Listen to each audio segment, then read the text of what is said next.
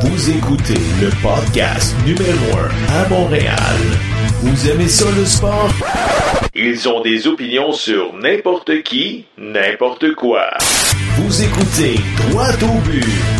Voici vos animateurs, Gavino De Falco et Jean-François Dos Santos.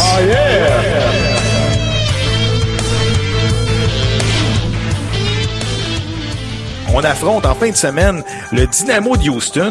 Le directeur général du Dynamo, c'est un ancien de l'Impact, Matt Jordan. Et tantôt, euh, ils pourront pas tout changer l'équipe non plus. là. Est-ce que les jours de l'entraîneur Rémi Garde sont comptés à Montréal? C'était un coach, mais il était comme un ami, puis il fait rappeler aussi beaucoup à Marc Santos. En 2018, là, c'est quoi l'approche qu'il faut avoir avec les joueurs? Est-ce qu'il faut être dur ou c'est mieux les flatter dans le sens du poil? Me semble qu'on se répète à chaque semaine. And there is a chance. Vargas fires.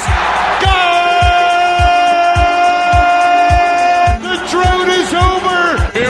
Again. Mes Capitals de Washington. Tes Capitals, Ben oui, ben oui, Capitals. ben oui, on va gagner, on va gagner cette année. Thomas Nozak, Ben oui, c'est qui ces Ryan? Reeves. C'est qui ces gars-là? Oh, M'excuse, as-tu vu le line-up qu'on a? Ovechkin, TJ Oshie, Backstrom, euh, même Lars Eller, Devante Smith-Pelly, Ok. Braden Olby. Écoute, on a un Devante club pacté. On devrait gagner ça facile.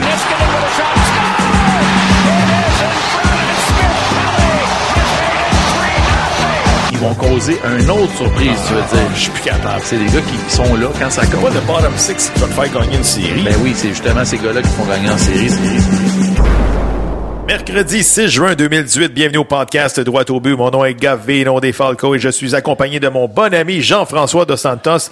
Jeff, comment ça va? Ça va super bien, merci. Et toi? Oui, ça va super bien. Écoute, euh, Jeff, qu'est-ce qui a retenu ton attention dans l'actualité sportive cette semaine? Tout d'abord, euh, on revient avec la XFL qui fait un retour en 2020. My God, la XFL, ça n'a pas marché le premier coup. Bon, ben là, ils vont tous modifier les règlements, etc. Ah ouais, ouais. ont nommé le premier commissioner Oliver Luck, le père du corps arrière des Colts, Andrew Luck. Ça amène un peu de crédibilité quand même.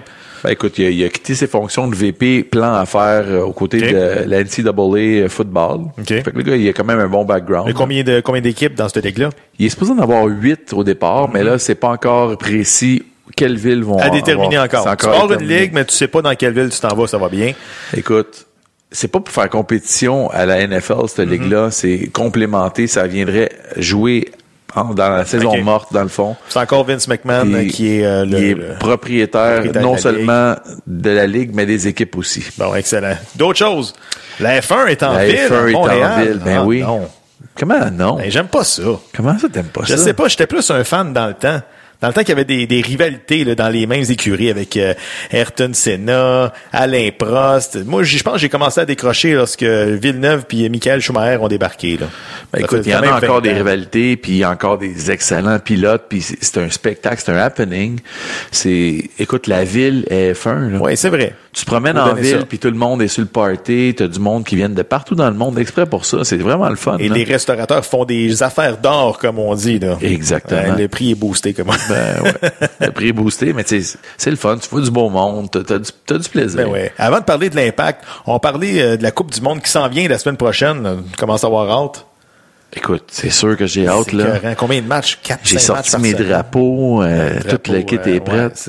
Arrête donc de le rub it in, là. C'est, c'est- ça fait mal. Hey, je vais t'en amener un, d'Italie. je vais t'en amener un drapeau du Portugal. Parle-moi donc de ton plus grand souvenir, ton meilleur souvenir de la Coupe du Monde. là. Écoute, ben c'est peut-être pas le meilleur souvenir, mais mon, tu sais, un match qui m'a marqué là, Ouais, ouais. c'était à la Coupe du Monde de 2006. Le Portugal jouait contre les Pays-Bas. OK? Écoute, le Portugal a gagné 1-0. Mm-hmm. Et puis euh, il y a eu un total de 20 cartons, 20 cartons, ça, ça se peut pas. 16 cartons jaunes, 4 cartons Ah! rouges. Tabarouette, ça a pas le de match, bon, c'était un match que ça jouait quand même un- du beau soccer. Puis là, il y a eu une blessure. Par respect, l'équipe qui a le ballon met le ballon dehors, c'est le Portugal, ils sortent le ballon. Les Pays-Bas reprennent en touche. Normalement, ils vont donner à un joueur qui va kicker au gardien de but pour redonner possession au ballon à l'équipe qui l'avait. Ouais. Fait qu'ils donnent le ballon au joueur, le joueur regarde, les défenseurs, ils sont de dos puis ils marchent vers leur zone parce qu'ils s'attendent à ce que c'est officiel, il va nous redonner le ballon. Le gars, il voit l'ouverture, fait qu'il part à courir puis il strike un, un lancer direct à la barre horizontale. Oh. Ça, à partir de ce moment-là, ça a été terminé, Terminé. c'était un carnage sur le terrain. C'était honnêtement 16 épouvantable. cartons jaunes, 4 rouges. Puis on, on a regardé les images euh, avant de venir en onde, puis ça aurait pu euh, être l'inverse également. Là. Ça aurait pu être 10 rouges, là, 10, 10 Ouais, mais à jaunes. partir d'un certain nombre, il n'y a plus de match. Là, fait Ouais, qu'on dit c'est la Coupe du Monde quand même. On va essayer de. Ben, écoute, moi, mon, mon plus beau souvenir, c'est euh, la Coupe du Monde de 82, lorsque l'Italie avait gagné euh, la Coupe du Monde contre euh, l'Allemagne de l'Ouest, je crois, en finale. Paolo Rossi, euh, je pense, les trois derniers matchs, il y a six buts. J'avais seulement huit ans, puis je me souviens, mes parents m'avaient amené sur la rue Saint-Laurent, c'était le party. Là. En tout cas, des souvenirs de jeunesse.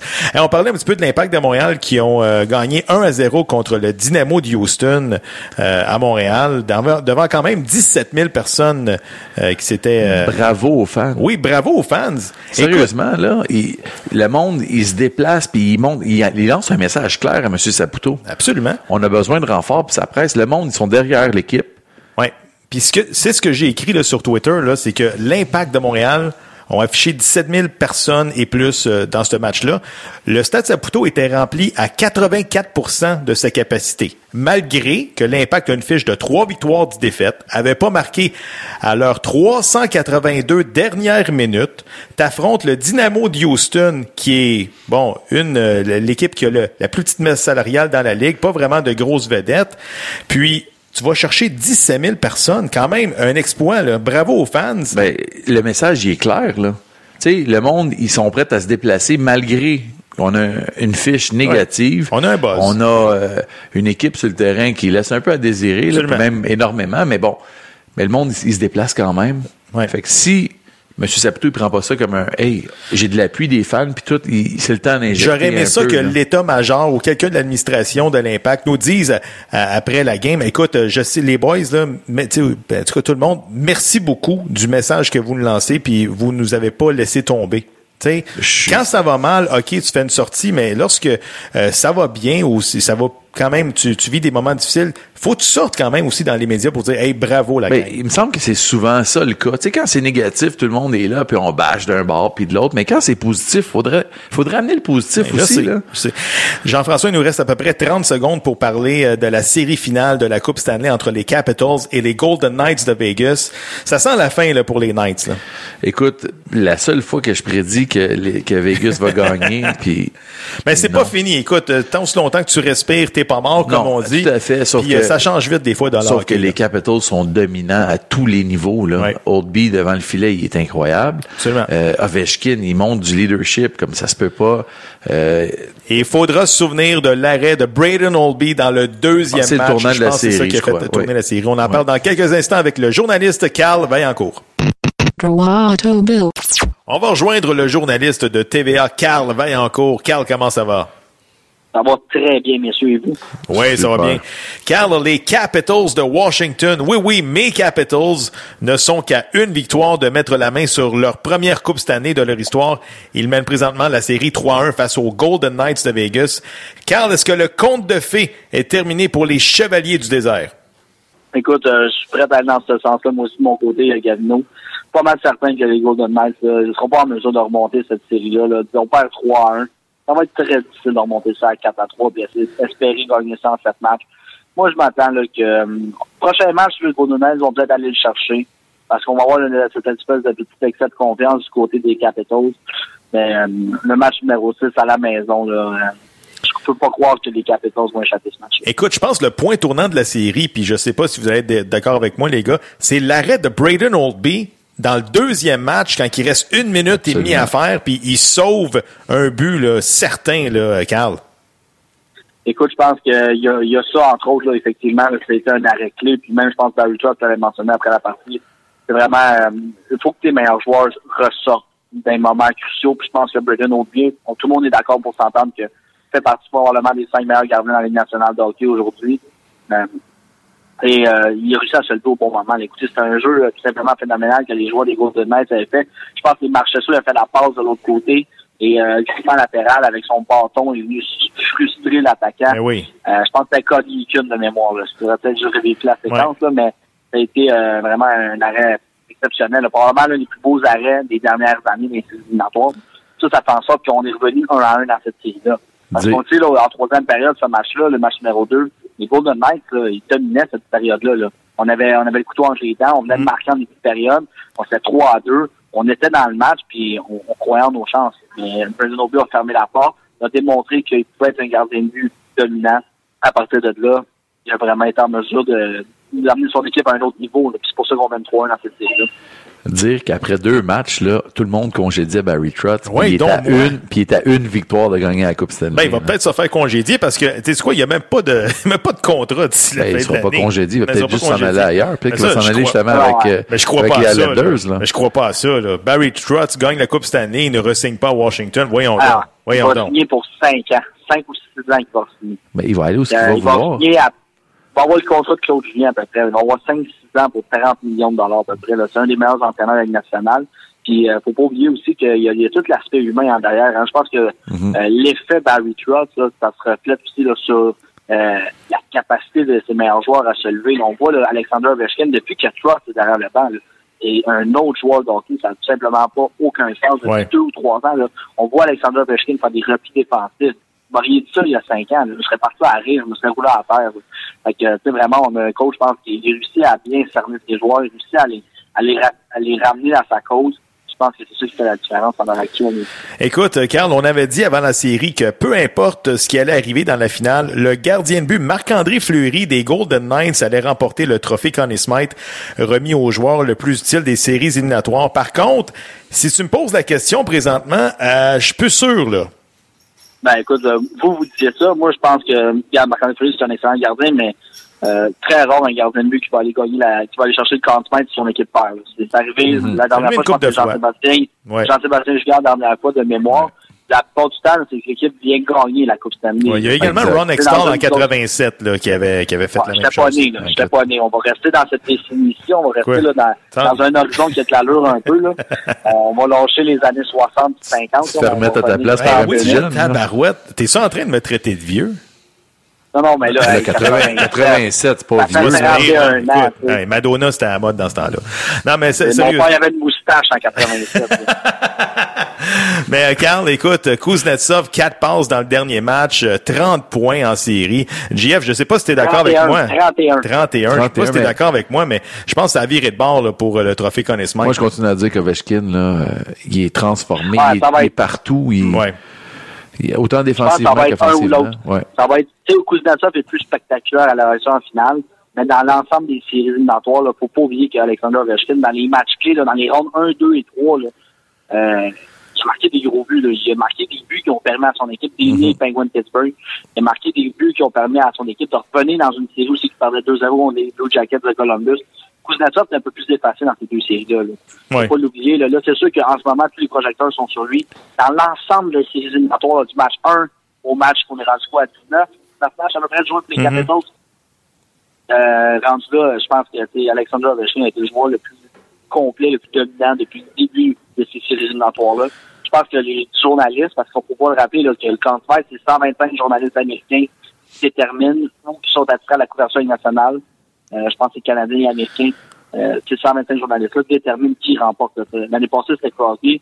Moi, je n'étais pas tout à fait d'accord avec ça, mais après avoir regardé et avoir analysé tout ça, ça, se méritait peut-être. Il y avait plusieurs candidats qui étaient potentiels. Cette année, ça va vraiment être d'un côté les Golden Knights qui reviennent dans cette série, gagnent, c'est Fleury.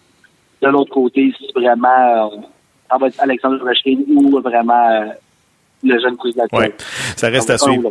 Écoute, Carl, j'aimerais ça que qu'on se parle un petit peu des Highlanders de New York qui ont fait le ménage hier en congédiant Garth Snow, en congédiant l'entraîneur Doug Waite, puis euh, avec la venue de Lou Lamoriello qui est quand même proche de ses sous, là, comme on dit, qui est bon, euh, il a la réputation d'être un peu cheap. Il est cheap. Il est cheap. Euh, il est Ouais, cheap. Euh, on peut dire que John Tavares s'est terminé avec euh, Long Island. Ah, écoutez, j'écoutais certains journalistes américains là, qui disaient que John Tavares, s'il revient là, avec les Rangers, là, ça serait à 14 ou 15 millions de dollars par année. Aïe, aïe. Mais c'est ça que ça va coûter à peu près, là. Est-ce qu'il a voulu, non, il va coûter moins que ça, là, c'est c'est tout sur le marché des joueurs autonomes, là, il va jouer coûter à peu près 13, 13 écarts, là. Pas plus que ça, là, parce qu'en ce moment, là, le seul qui gagne ça, à peu près, là, c'est Connor McDavid.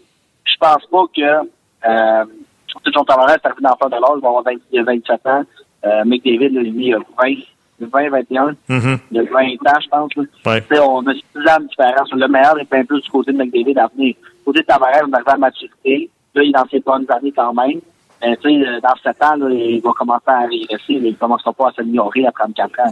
Mais j'aimerais ça. Je suis curieux de voir Tavares évoluer avec un deux ailiers de premier plan. Là, tu sais, c'est pas des gars comme Josh Bailey puis bon, euh, c'est qui les Anders autres gars, Lee. là? Ben, Anders Lee. attends, Matt Barzell, c'est tout un joueur d'hockey. Ouais, je pense c'était- que si tu peux jouer avec un gars comme Barzell, euh, Ouais. tu peux avoir une combinaison gagnante à long terme. Encore là, on n'aura pas la chance de voir ça parce qu'il ne jouera pas avec la Lambert, tout simplement. Mais 15 millions, euh, c'est il y a pas tellement d'équipes euh, qui peuvent se permettre ça là, sur leur masse salariale. Il y a le Canadien de Montréal, ça reste à suivre. Il y a Vegas. Ben, il y a les Blues de Saint-Louis qui ont pas beaucoup d'argent sur la masse salariale. Puis je pense qu'eux euh, euh, vont être intéressés énormément. Puis on s'entend, là, imaginez Tarasenko qui va jouer avec un gars comme euh, euh, comme euh, John Tavares. Ouais. Imaginez le nombre de buts. Moi, je pense que Tarasenko va gagner Maurice Richard qui joue avec euh, avec, euh, avec gars comme Tavares. Ça, Ouais. ça va être incroyable. Il va faire, il va faire 50, 55 buts facilement. là.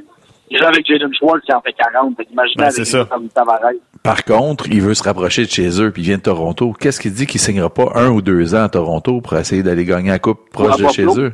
Ou à. Buffalo. Et Buffalo aussi Buffalo, aurait ben les oui, moyens. des ailes de poulet, Jack Eichel, let's go, puis Rasmus Dalin. Ben oui. Non, non, mais Bon, tu sais, c'est un choix tout à fait logique. On n'a pas de masse salariale. Absolument. absolument. Vas-y donc, JF, avec le volet junior majeur. Écoute, c'est le repêchage du, de la LJMQ en fin de semaine. Mhm. Puis le repêchage, ça reste une science incertaine, encore plus au niveau junior. Mais seulement quatre joueurs ont réussi à être sélectionnés au premier rang, autant dans la LJMQ que dans la Ligue nationale. Parmi ces quatre joueurs, il y en a juste trois qui ont eu des carrières à la hauteur de nos attentes. Penses-tu que les Alexis Lafrenière, Hendrix Lapierre peuvent se tailler une place dans cette liste de? Ben écoute, on sait que la première, là, c'est, je pense, c'est éligible au repêchage de 2020. Donc, Ouais, pas mais- cette année, pas Ouais. l'an prochain, l'autre année d'après. Imagine, dans deux ans. Ça va, être une- ça va être un phénomène, je pense. On l'a vu à 16 ans cette année, là, il a ramassé plus de 80 points dans le junior majeur. C'est vraiment dominant. Là. On l'a vu, là, euh, marqué près, je pense qu'il a marqué plus de 40 filets. Euh, moi, j'en ai regardé sur patinoire. Il est aussi dominant, il est comme Philippe Cardina, mais il est deux ans plus jeune. Imaginez-vous à quel point, qu'est-ce qu'il va savoir là dans deux ans, ça va être terrible. Il va frapper euh, au-dessus de 100 points, assurément. Euh, puis il va être probablement le premier choix au total. Donc, je serais pas surpris là, qu'il va s'ajouter à la liste. là. Tu disais quatre tantôt, là, je pense que c'est le cinquième. Là, il, va, il est à venir. Euh, je vois pas encore d'espoir là, du côté européen ou du côté américain là, qui peuvent se comparer à lui à l'heure actuelle. C'est sûr que, écoute, la- les coupes de progression, les blessures, ça peut venir brouiller les cartes les prochaines années, mais à date, euh, C'est un joueur de centre. Alexis Lafrenière? Euh, écoute, c'est une bonne question. Après, je vérifie, là, mais je Ok. sais pas vraiment pas surpris de sur un joueur de centre. Bon, excellent, parce que ça tombe bien. On- On n'est pas bon à Montréal, puis on cherche un joueur de centre. En tout cas, Non, c'est un ailier gauche. c'est un ailier gauche. Bon. Vas-y donc, Écoute, JF. Je t'ai parlé justement de la liste select de quatre joueurs. Est-ce que tu es capable de me nommer les quatre joueurs? Ben, écoute, je sais qu'il doit y avoir Sidney Crosby là-dedans, hein. Il y a Crosby, il y a Pierre Turgeon, Mario Lemieux et Alexandre Daigle. Et Alexandre Si je te demande de trouver l'intrus, Oui. Et on vote. tu y vas avec qui? Moi, je te dirais, c'est Mario le mieux. Il est trop, il est trop fort pour ce là Ouais, c'est ça. Il est trop fort. Il est trop fort pour le reste. Ouais, il y a quand même Crosby qui est très très fort. Turgeon a quand même eu une belle carrière. On pourrait dire Alexandre Daigle parce que bon, il n'a pas été à la hauteur de nos attentes. Ouais. Par contre, Beaucoup de pression, par exemple, avec un club d'expansion, là. Oui. Avec Ottawa. Il y avait- Effectivement. Je veux dire, c'était c'était la- le poster boy. Il n'y avait pas encore un, un match de jouer dans la Ligue nationale. C'est beaucoup de pression pour un jeune de 18 ans. là. Tout à fait. Par contre, le vrai, le vrai intrus, c'est Pierre Turgeon parce que les trois autres ont joué pour les Penguins de Pittsburgh. Ah, quand même. Ah, Oh, c'est c'est- c'est très bon. C'est très recherché. c'est bon. C'est un, notre de statistique, ça, JF. C'est un vrai. OK, excellent. Excellent. De toute façon, Carl, la semaine prochaine, écoute, on, on va essayer de parler un petit peu du repêchage, là, parce que ça s'en vient. C'est à Dallas, euh, euh, si je ne m'abuse, dans environ une dizaine de journées.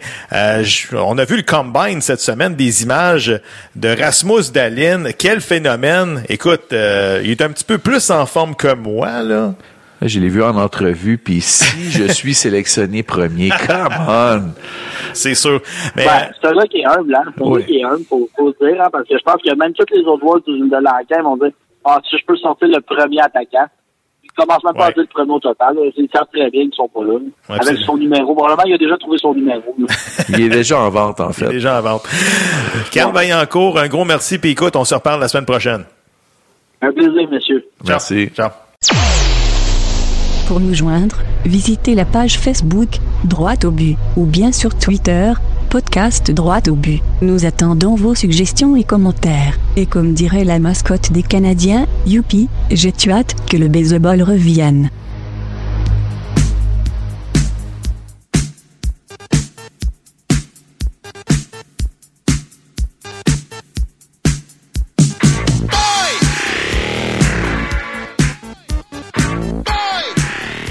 Le podcast Droit au but est fier de recevoir un invité spécial cette semaine car il est l'animateur numéro un d'émissions sportives à Montréal. On accueille chaleureusement notre ami Jean-Charles Lajoie du 91.9 Sport. Jean-Charles, comment ça va? Très bien, les gars. Vous autres? Oui, ça va super bien. Écoute, Jean-Charles, ma première question, je te nomme directeur des programmes demain matin, là, et tu dois former une équipe de quatre débatteurs pour un show de télé en fin de soirée. Mis à part tes excellents collègues au 91.9 Sport, là, tu prendrais qui? ouais, c'est une méchante colle, ça. ça part fort, le show, hein? Euh, c'est une méchante colle. Honnêtement, euh, hi, bonne question. Écoute, tu veux, en fait, ça dépend de l'ADN du show que tu veux faire. Mm-hmm. Qu'est-ce que tu veux faire exactement? Veux-tu recréer l'esprit euh, singulier de 110% à l'époque? Ou bien si tu veux un show un peu plus modéré avec euh, davantage de contenu puis un peu moins de rah-rah? C'est Ouais. toujours une question, qu'est-ce que tu veux exactement? Ben justement, je te pose la question parce que c'est qui tu considères comme un excellent débatteur? Là? Tu peux prendre les boys au 91.9 si tu veux. Là. Ben, écoute, nous, on en a une panoplie chez nous, c'est certain. Euh, mais, encore une fois, ça dépend ce que tu recherches. Ouais. Un débatteur qui va arriver avec plusieurs arguments basés sur des faits du contenu, donc des statistiques probantes, Ouais. ou un gars qui va juste venir se donner un spectacle. Mhm. Parce que les deux bébites, je les aime autant, mais c'est deux bébites complètement différentes. tu comprends? Ouais, absolument. Je pense à un gars comme Gabriel Grégoire. Ouais. Moi, je pense que Gabriel maîtrise à perfection l'art du débat.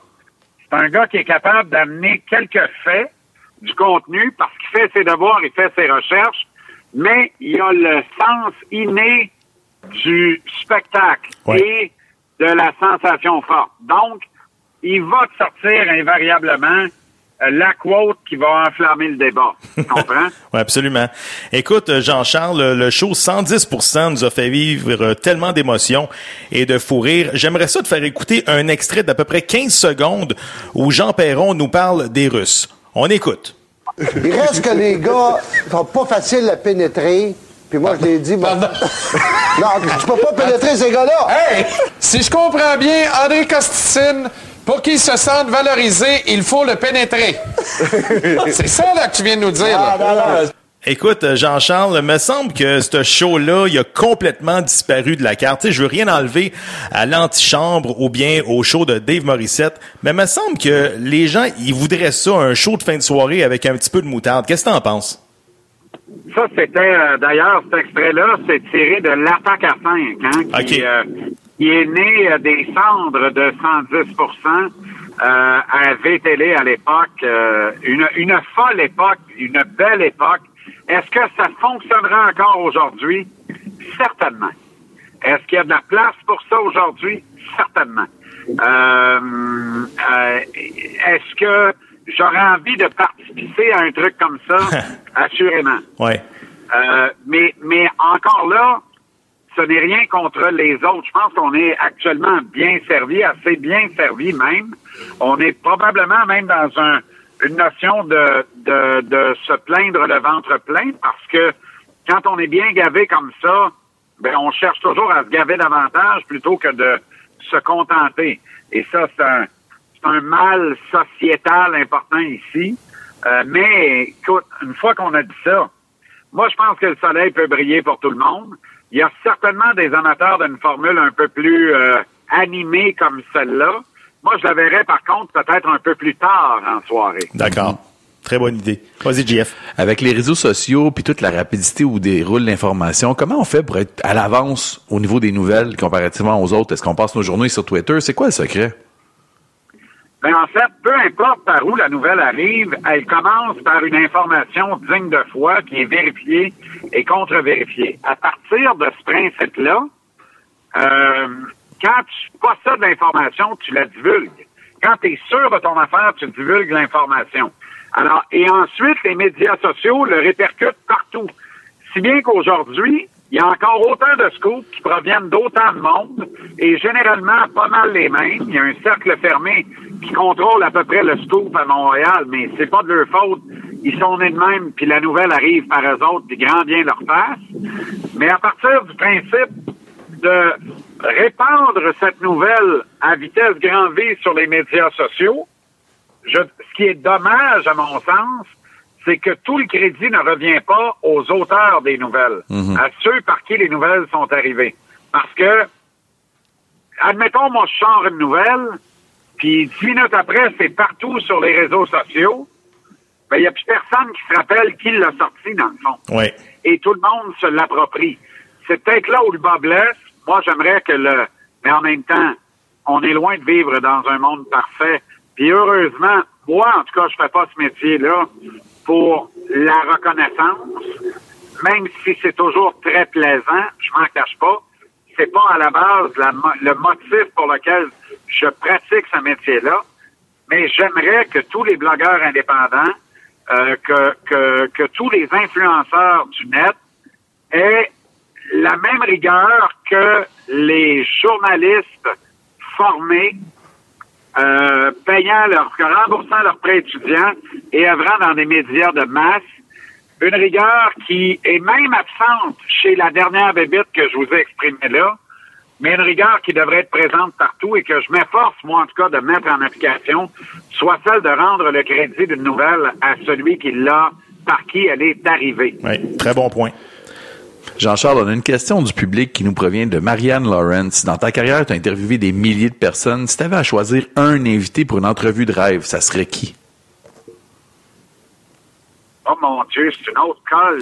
À, à part Jésus, là. Euh, euh, encore là, il y a une question de contexte. Euh, Est-ce qu'on prend la question au pied de la lettre aujourd'hui? Ben écoute, euh, t'as dit t'as dit cette année que t'aurais aimé ça avoir un gars comme Marc Bergevin, euh, bon, euh, à livre ouvert. là. Est-ce que c'est encore le cas? Est-ce que tu regrettes le fait que Marc Bergevin est pas venu dans ton show, Jean-Charles? Non seulement je le regrette, j'en suis amer. Je ne comprends pas cette stratégie. Elle me paraît au bas mot hasardeuse et un peu rétrograde sur les bords. Je pense que Marc Bergevin a tout intérêt à s'éloigner du spectre d'Adanis Stevenson. C'est celui où on choisit nos batailles. Là. Oui. Euh, oh, oui, c'est bon ça. Je trouve ça dommage dans le contexte actuel, mais, mais tu sais, c'est pas à moins les oreilles, là. Il fait ce qu'il veut, puis il est bien conscient qu'il fait ce qu'il veut. Il est en parfait contrôle de ses bebelles, ses affaires. Moi, je ne peux que déplorer le fait qu'il n'est pas venu à mon micro depuis plus de trois ans maintenant, très précisément. Euh, je regrette également que le- l'actionnaire de contrôle de l'impact, Joey Saputo, parle quand ça y tente sous le coup de l'émotion, kick des poubelles quand ça y tente sous le coup de l'émotion, mais ne fait jamais vraiment face à la musique dans une réelle tournée médiatique où il accorderait des entrevues au micro digne de foi. euh, dans le marché de Montréal. Alors, ça, c'en est deux, rapides. Je pourrais nommer Jeff Molson également. Il semble que ça ferait une bonne entrevue. Euh, écoute, Sinon, je trouve qu'il y a des entrevues qui ne se font pas, qui seraient extraordinaires. Je pense notamment à Geneviève Janson, la grande reine déchue. Euh, Il y, a, y, a, y a une histoire là à raconter qui est extraordinaire. Euh, et évidemment, ben, dans notre quotidien, le, le, le, le, constat d'un quotidien euh, à feu nourri à feu roulant, on, on on n'a pas le temps de prendre le temps de bien faire les choses, de faire un travail de recherche et prospection de fond pour arriver avec des entrevues recherchées, nourries, des entrevues de fond. On en fait, mais on n'en fait pas assez. Je déplore ça un peu, effectivement. J'aimerais en faire beaucoup plus. Très, très Au bon. moins une par semaine. Tu sais, une vraie belle grande entrevue Ouais, ouais, ouais. de deux blocs de 30 minutes, là. Euh, pas une entrevue où à toutes les 8 minutes, tu pars en pause. Tu comprends? Oui, absolument. Écoute, en terminant, Jean-Charles, euh, si tu veux, on va y aller avec une rafale. On va te poser une coupe de questions, puis je vais te demander d'être rapide et concis. Es-tu prêt? J'ai, hey, pas bien ben le choix. Écoute, Max Pacioretty va-t-il commencer l'année à Montréal? non. Retour des Nordiques d'ici les cinq prochaines années, oui ou non? 5, c'est très intéressant. Je réponds oui. Même chose pour les expos d'ici cinq ans, oui ou non? Tu m'aurais dit 3, les expos, j'aurais dit oui pareil. Quel sera le premier club montréalais à sortir la tête de l'eau? Et Calvaos. euh, ce ne sera pas les Alouettes cette année. L'Impact ne rejouera pas avant le mois de mars. Euh, je vais dire le Canadien parce que même si tout va mal, on n'est jamais bien, bien loin que tout aille bien. Ça change vite dans le hockey. Le chandail de hockey que tu détestes le plus dans la Ligue nationale? Ah, actuellement? Oui. Ah boy, il me semble que je me suis prononcé là-dessus. Je me rappelle pas tellement je l'ai puis à chaque fois que je le vois, je dis, eh bien, voici le chandail le plus laid de la Ligue. Euh, il y en a moins qu'il y en avait, mais il y en a certainement un. Attends, laisse-moi penser. On va y aller avec les Highlanders.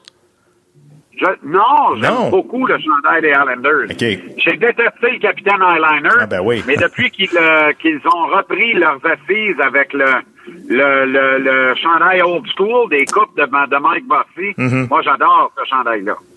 Tavares à Montréal, réalité ou fiction?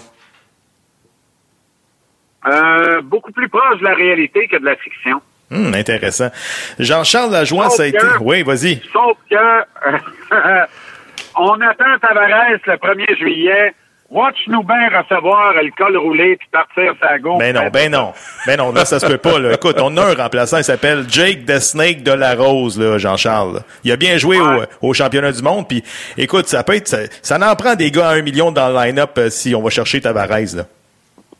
C'est ce que je pense. Excellent. Mais moi, je continue à dire que Plecanet va revenir à Montréal. Ah non, bon. arrête, arrête ça. Ah.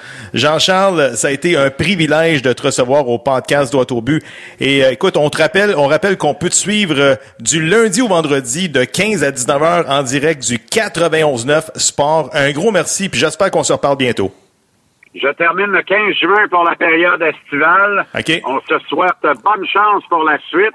Euh, je vous dis bravo les gars, bravo pour l'initiative. Euh, ne lâchez pas. Euh, je vous trouve euh, culotté, courageux à la fois, déterminé.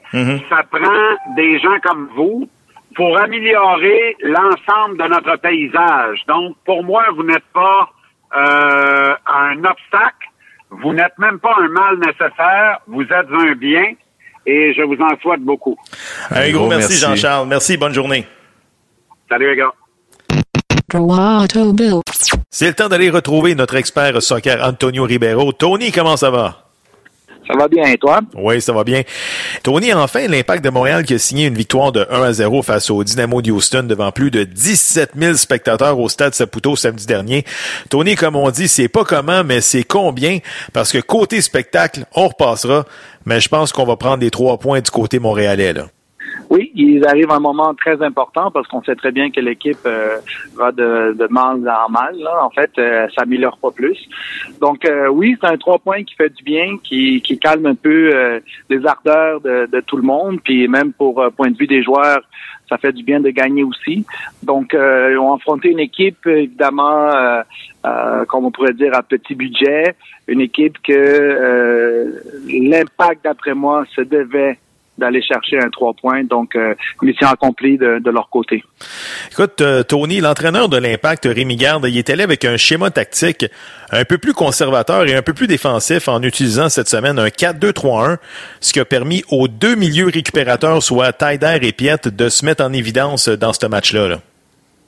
En fait, euh, quand tu as une équipe qui est plus faible, puis on sait très bien que Rémi euh, Garde ne s'en cache pas de dire que son équipe euh, manque de talent, etc. Donc, quand tu as une équipe plus faible, tu dois te défendre. Et après, tu bâtis l'attaque. Donc, avec la créativité des joueurs qu'il y a, entre autres de Piatti, ben, c'est sûr qu'ils peuvent créer des bonnes petites opportunités. Mais la priorité en ce moment pour l'impact de Montréal est pas d'encaisser de but, de défendre. Et la meilleure façon d'attaquer, c'est quand une équipe justement est en train d'attaquer, donc sur une contre-attaque, parce que c'est là qu'ils sont un peu désorganisés. Donc, euh, le schéma, il est très bien. On s'assure de bien protéger notre but. Et après ça, ben, si on intercepte des ballons, euh, c'est là qu'on démarre, c'est là qu'on part en accélération, c'est là qu'on part rapidement vers l'avant. Et je crois qu'ils ont les joueurs quand même euh, assez rapides, des joueurs qui sont quand même assez forts pour être capables de finaliser euh, ces opportunités-là, qui je pense pas qu'ils devraient en avoir beaucoup, mais quand même.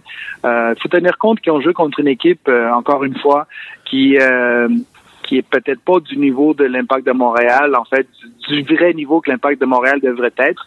Donc, euh, ce schéma-là que Rémi a mis en place, il faut l'appliquer avec des meilleures équipes, voir vraiment est-ce que le schéma il est bien. D'après moi, je pense que oui, mais il reste encore à le prouver. Il faut pas oublier aussi que Houston euh, jouait son troisième match en huit jours.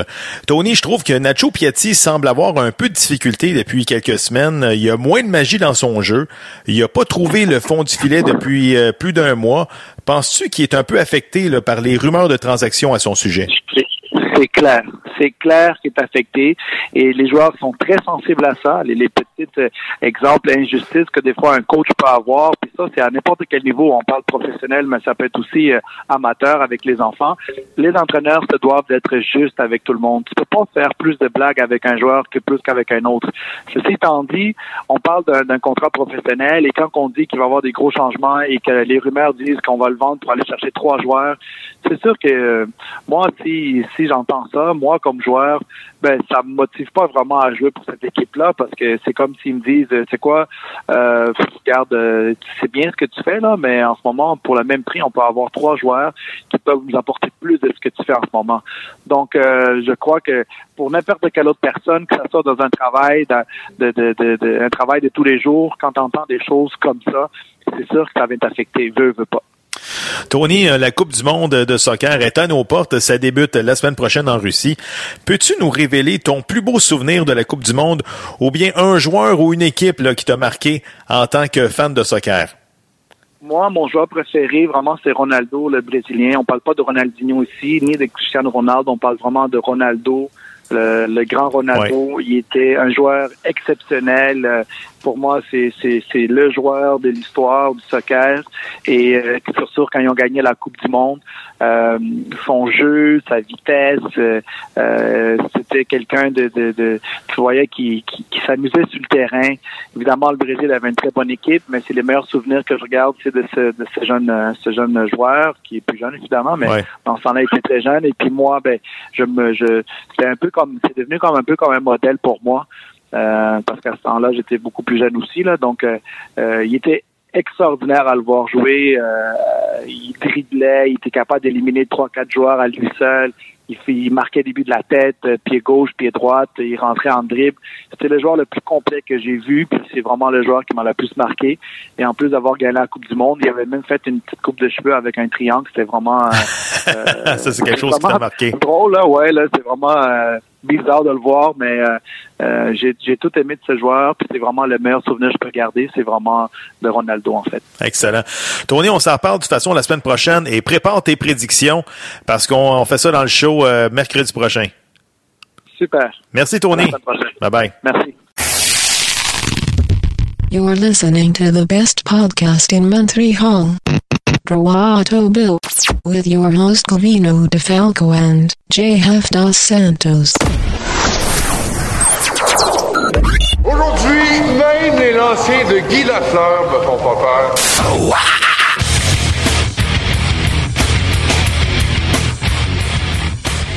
C'est le temps d'aller retrouver le journaliste Pierre Trudel. Pierre, comment ça va? Merci beaucoup, ça va bien, merci vous deux. Oui, ça Très va bien, bien. merci. Écoute, euh, Pierre, la semaine dernière, en direct à Hockey Night in Canada, il y a le très coloré Don Cherry qui a confronté le commissaire Gary Bettman dans son segment Coach's Corner en tenant des propos en faveur pour le retour d'une équipe de hockey dans la vieille capitale. Pierre, euh, souverainiste dans l'âme, es-tu tombé en bas de ta chaise? Oui. complètement, écoute, je faisais mon zapping habituel, parce que moi, quand je regarde du sport, je fais toujours les tendinites du pouce, hein, tellement que je me sers de ma télécommande. Et là, je tombe sur Don Cherry, puis au moment précis où j'allais vite, j'entends dans sa bouche le mot Québec, ou Québec. C'est c'est- comme il le prononce. Là, je dis, pardon. Là, je suis resté là. Et c'est là que j'ai pu, euh, comme vous autres, euh, être témoin de, cette, de ce moment-là. oui. Je sais pas si c'était un grand moment de télévision, mais c'était un beau, du beau moment de télévision, je peux dire ça. Parce que j'ai admiré, je ne suis, pas- un- admirateur de... de, de, de- De Don Cherry, ben oui. Don, Cherry, c'est un bonhomme spectaculaire, c'est un bonhomme qui donne un bon show, c'est un bonhomme qui, occasionnellement, quand même connaît son hockey, c'est de quoi il parle un peu. C'est juste qu'il fait le fou, puis c'est Reston qui a assez plus attention qu'autre chose, qui, qui, qui nous disait. Puis D'entendre ça dans sa bouche, je disais, oh, oui, je tombé en bas de ma chaise. Là, je me, là, je me suis relevé, j'ai écouté la truc et j'ai trouvé ça magnifique parce que Et là, je admiré ce soir-là parce que il y a eu le au- au-delà de parler de Québec, au-delà de, de se faire le promoteur de, de, de l'équipe à Québec, Ouais. euh, il y a- le gars a osé, quand t'as rien à perdre, t'es rendu à un point dans ta vie, là, où que tu peux mettre ton opinion, puis t'as pas, t'as pas à te soucier de ce que les autres pensent. Tu dis ce que tu penses, toi. Point final. Ben, Don Cherry, ça fait longtemps qu'il est rendu là. Mais de confronter face à face. Batman, avec un Ron euh, McLean qui savait plus quoi dire, qui savait plus quoi faire, mais qui, qui, a eu l'intelligence de laisser aller. Moi, j'ai trouvé, ça merveilleux, puis je pense, j'ai jamais vu, en tout cas, quelqu'un d'autre dans le métier oser faire ça. euh, Ben c'est ça, mais comment t'as trouvé le non-verbal de Gary Bettman? Il était pas content, là, le commissaire, euh, de se faire challenger comme ça, comme on dit, d'un d'un Atlantique à l'autre. là. Il était pas content du tout, ça c'est sûr et certain qu'il était pas content. Puis ça, juste dans son sourire, comme on dit, la bonne vieille expression québécoise, il riait jaune, mais pas à peu près. Oh. Puis même à un moment donné, il a regardé McLean, puis euh, Ouais. il y a, il y a quelqu'un qui il implorait Ron McLean de, de, de venir à son secours, d'intervenir dans la conversation pour que ça peine fait au plus sacrant. Et là, les- l'autre, non, il n'est pas intervenu outre mesure, ce qui a permis à tout ça de continuer, de se poursuivre. Mais euh, non, Batman n'a sûrement pas aimé ça. Ça paraissait dans sa face. Ron McLean, il a ensuite déclaré, il a ensuite déclaré que le propriétaire des Bruins de Boston, Jeremy Jacobs, a exprimé une certaine réticence à l'idée du retour des Nordiques. Selon toi, y a-t-il d'autres propriétaires qui pensent de la même façon? Je pense à M. Molson, par exemple. Je ne sais pas s'il pense à la même, s'il pense de la même façon. C'est assez, c'est embêtant parce que Jacobs, lui, c'est pas une question d'avoir un compétiteur sur son, sur son, sur son territoire. Tandis que Canadien, euh, pas ouais, Canadien, puis euh, les Leafs de Toronto, ou dans une certaine mesure avec Ottawa, puis Buffalo qui est pas loin, euh, on on est pas mal dans le même territoire. Mais euh, je pense- pas que Molson s'oppose à ça. Ben écoute, c'est sûr que là, présentement, euh, Molson, bon, euh, il y a, comme on dit, il y a tout le gâteau au complet. Je suis pas sûr qu'il est si intéressé que ça à avoir une garde partagée, là, Pierre. Ben, il ne partagera pas les revenus. Euh, il garderait ses droits éditoriaux, comme il les a gardés à la première, à la première sortie des Nordiques de Québec. C'était, c'était plus une guerre de brasserie, finalement, qu'autre chose. Euh, c'était pas une guerre de droits de télévision. Puis c'était un petit peu ce qui nuit, justement, je pense, moi, dans une certaine mesure, euh, à l'arrivée des Nordiques de Québec. Je ne dis pas que c'est la seule raison, mais c'est une, une des raisons qui nuit à, à, à l'arrivée au retour des Nordiques dans la Ligue nationale de hockey, c'est que il n'arrive pas avec un marché qui peut permettre à la Ligue nationale d'augmenter considérablement ses revenus. Peut-être que les revenus seraient partagés entre Canadiens et les Nordiques, mais euh, la Ligue nationale, globalement, elle, ne toucherait pas plus de revenus. Ça serait- Ouais. ça- en, bout, en bout de ligne, ça serait... Moi, je- Ben là, c'est écoute. J'espère, C'est j'espère qu'avec les propos qu'a tenus Jeremy Jacobs là, à l'endroit des gens de Québec, j'espère que là, là les, les, les matchs de, de, de camp d'entraînement puis de pré-saison des Browns de Boston à Québec, là, on peut mettre une croix là-dessus. Là. Je m'excuse, là, mais tu sais, euh, c'est assez de se faire niaiser. Ben. J'espère que le monde va se tenir puis ils vont dire, tu sais quoi, ben tu veux pas de nous autres, ben nous non plus on veut pas de toi, va-t'en chez vous. That's it. That's ça it. sera bon, ça sera, ça sera bon, euh, si jamais. Je pense pas que les les Bulls de Boston, ça amène au camp d'entraînement, mais si jamais ça devait arriver, mais ça sera au public de Québec de dire non, il va pas, qu'il y ait personne de l'estrade ou à peu près pas. Là, Ouais. le message passerait. Mais pour en revenir à Boston, je sais pas, plus j'y pense, il est pas flou, là, tu sais, je veux dire, euh, c'est tellement gros, c'est tellement gros business. C'est, c'est, c'est, écoute, c'est 236 millions de revenus l'année passée, le Canadien. là. Puis écoute, comme euh, tu me disais en dehors des ondes, Gary Bettman, il a pas juste fait des mauvaises choses là, pour la Ligue nationale, là, Pierre. Il a pris une, une, une ligue à 21 équipes, là maintenant on est rendu à 31, là, comme, euh, comme tu me disais. C'est pour ça, c'est pour ça que des Jerry Jacobs, à un moment donné, ça, ça appuie, ça appuie Batman à, à, à 100 Jacobs, euh, c'est, c'est, c'est un bonhomme très influent À l'intérieur de la Ligue nationale. Et quand, Ben- quand, Batman parle, il faut, ben, faut l'écouter. Quand Jacobs parle, il faut l'écouter aussi. Il ne transmet pas un message pour rien. Et euh, ceux qui pensent que euh, l'intervention de, de, Don Cherry va changer des choses, je le dis tout de suite, ou va faire progresser le dossier, je le dis tout de suite, non, pas du tout. Ça n'a aucun rapport. Il n'y a personne qui va venir dire à Batman quoi faire. Et euh, ça, ça va, ça va, ça va se poursuivre tel quel Est-ce que, est-ce que, vous posez une question, les gars, est-ce que c'est passé que ça avait eu l'expansion- euh, l'expansion à Québec au lieu de Dallas, euh, pas Dallas? De Houston, ouais. Écoute, c'est Est-ce que sûr vous pensez- Est-ce que vous pensez qu'on aurait eu les mêmes résultats qu'on a là? Hmm, Je pense pas. Ça, ça aurait été dur. Ça aurait été dur, mais tu sais, par le fait même, si on fait entrer Québec dans la Ligue, ça devient, bon, euh, comme je disais, par le fait même, le plus petit marché de la Ligue nationale. là. C'est pas comme genre une grosse monopole qui va avoir une équipe euh, de la Ligue nationale. Puis là, on parle euh, des, des Hurricanes qui vont peut-être déménager à Houston et Seattle qui vont faire leur entrée d'ici deux ans. Là. Mais moi, tu vois, ça serait plutôt, moi, je vois ça d'un angle différent. C'est plutôt, exemple, le Canadien, où ce que je dis que peut-être M. Molson est peut-être réticent, c'est que il va être obligé de mettre sur, sur, sur la glace une équipe gagnante tout de suite. Oui. Ben voilà, ça, ça, c'est- oui, ça c'est souhaitable. Au- Au-delà de ce pessimiste de toute l'histoire, là, si on pense juste aux amateurs, c'est souhaitable, c'est sûr. Parce qu'on sait tout, tout, tout ce qui s'est passé euh, dans, dans, dans un premier temps, ces deux équipes-là. Oui, c'est à souhaiter. Mais est-ce que ça va arriver? Hmm.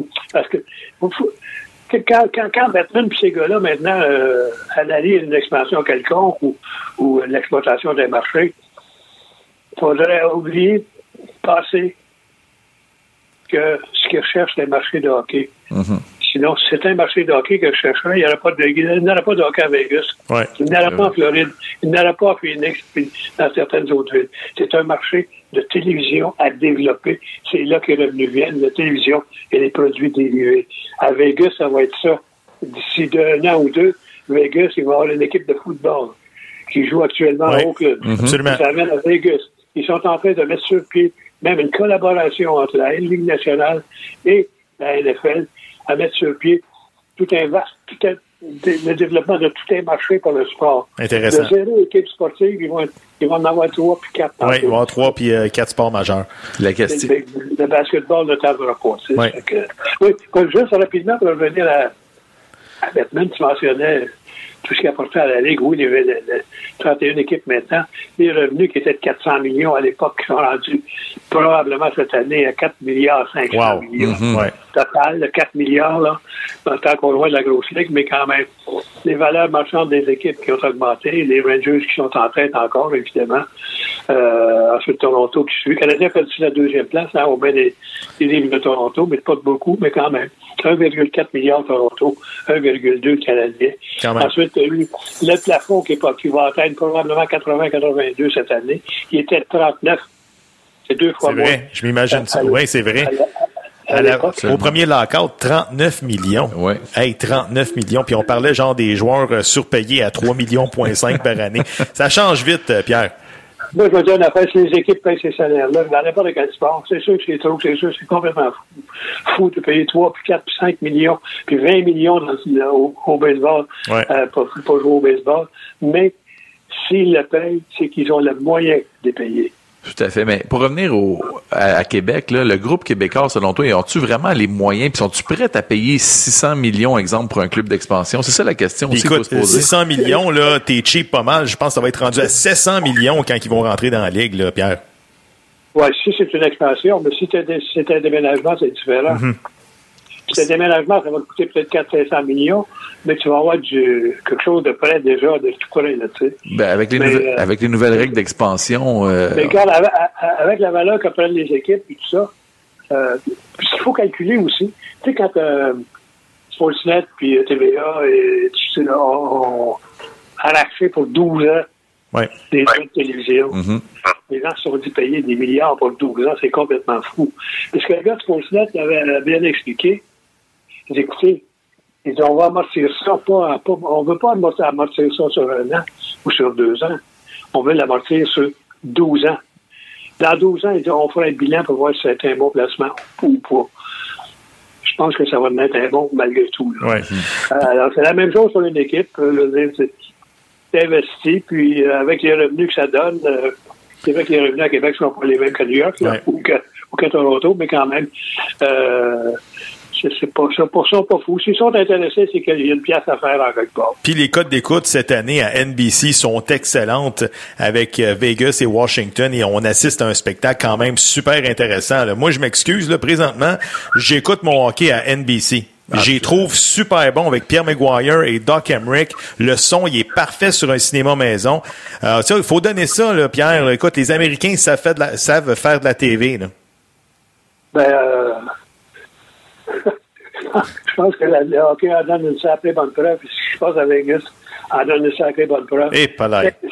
C'est- du show business, le sport. Ah, exact. Le- C'est- le un spectacle, puis il faut que tu en donnes pour ton argent.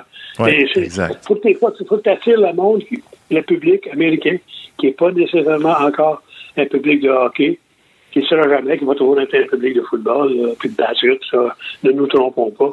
Ouais. Mais euh, faut que tu les attires, faut que tu les intéresses par du spectaculaire. Et c'est ce qu'ils savent faire. Mhm. Écoute, Et- euh, et- le spectacle d'avant-match, c'est incroyable. Non, mais ça n'a pas de bon sens. là. On est ailleurs. Là. Non, jamais le hockey n'a- été euh, euh, fait partie, comme tu le mentionnes, de l'actualité, euh, Ouais. comme comme c'est le cas présentement cette année, ça c'est sûr et certain. Écoute, Et juste le spectacle, le spectacle d'avant-match, ça vaut le billet d'entrée, là, Pierre. Ben, ça dépend combien tu es prêt à payer, mais il y a du monde qui ont payé jusqu'à 54 000 pour une paire de billets à Vegas pour le match 2. 54 000 De la finale de la. Coupe. Aïe, Oui, J'espère que, le gars- que l'a gagné au casino après. c'est ça. Écoute, Pierre, c'est le 9 juin prochain que le Canadien de Montréal va célébrer sa 25e année euh, sans Coupe Stanley. Pierre, t'étais où cette journée-là, le 9 juin 93? Euh, je pense que je suis mêlé dans mes dates. OK, tu mélanges en- entre 86 et 93. C'est ça, ouais, les deux, les, deux dernières. Je, me souviens d'une, en tout cas.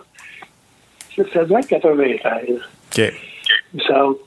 Y avait le défilé sur la, la- la- la Sainte-Catherine. Et euh, en tout cas, c'est pas, c'est pas ça. là. Ce que je vais vous raconter, c'est ça. Mais si je me trompe d'année, vous en aurez avec vos trucs. Vas-y, vas-y. Alors, cette année-là, j'étais, on était dans un, dans un camion parce qu'on on faisait avec Michel Baudry et euh, on- Michel Baudry qui faisait un peu que les interventions en ondes à ce moment-là, vous savez comment ça se passait. Ouais, ouais, ouais. On était, donc- on était donc un, un petit peu à la queue de, de- de- du défilé. Si tu veux le voir, faut que tu tiennes en arrière, tu ne tiens pas en avant, tu verras rien. Alors donc, et on disait un peu ce qui se passait. Je me souviens qu'il faisait excessivement chaud, que la bière était particulièrement bonne, et qu'il y en a beaucoup qui ont fait honneur cette journée-là, dont les détenteurs de la Coupe Stanley. OK. Et c'est là on s'est pointé au Forum de Montréal où il y avait un spectacle où euh, c'était le point d'arrivée, où il y avait un spectacle qui était donné euh, à ce moment-là. Je pense que c'est- celui-là là, dont Céline Dion faisait partie. OK. Et euh, je me souviens, on s'est- on était monté sur la passerelle, se préparer à, à qui viendrait euh, les spectacles. Et les joueurs étaient, il y avait pas mal de monde. Et les joueurs du Canadien qui sortaient du défilé, les autres étaient présentés, euh, étaient présentés à la foule. te dire qu'il y avait une couple qui a eu la misère à se rendre de l'arrière-scène à l'avant-scène. Oui, quand, tu, tu dors pas puis tu commences à boire, euh, quoi, peut-être, à- dans le fond, t'as jamais arrêté de boire depuis que t'as as gagné la Coupe cette année, là. Parce que souvent, les, parades, c'est 48, 72 heures plus tard. J'imagine que euh, ça devait être le party puis les gars ont pas, pas beaucoup dormi, là, j'imagine. Ça fait beaucoup de puis je ne me souvenais pas trop le lendemain de ce qui était, qu'est-ce qui s'était passé. Que, puis ce soir-là, Céline avait été huée. Céline a été huée. OK. Non, il faut dire que c'est en 93, elle débutait sa carrière, là, quand même. C'est ça, là.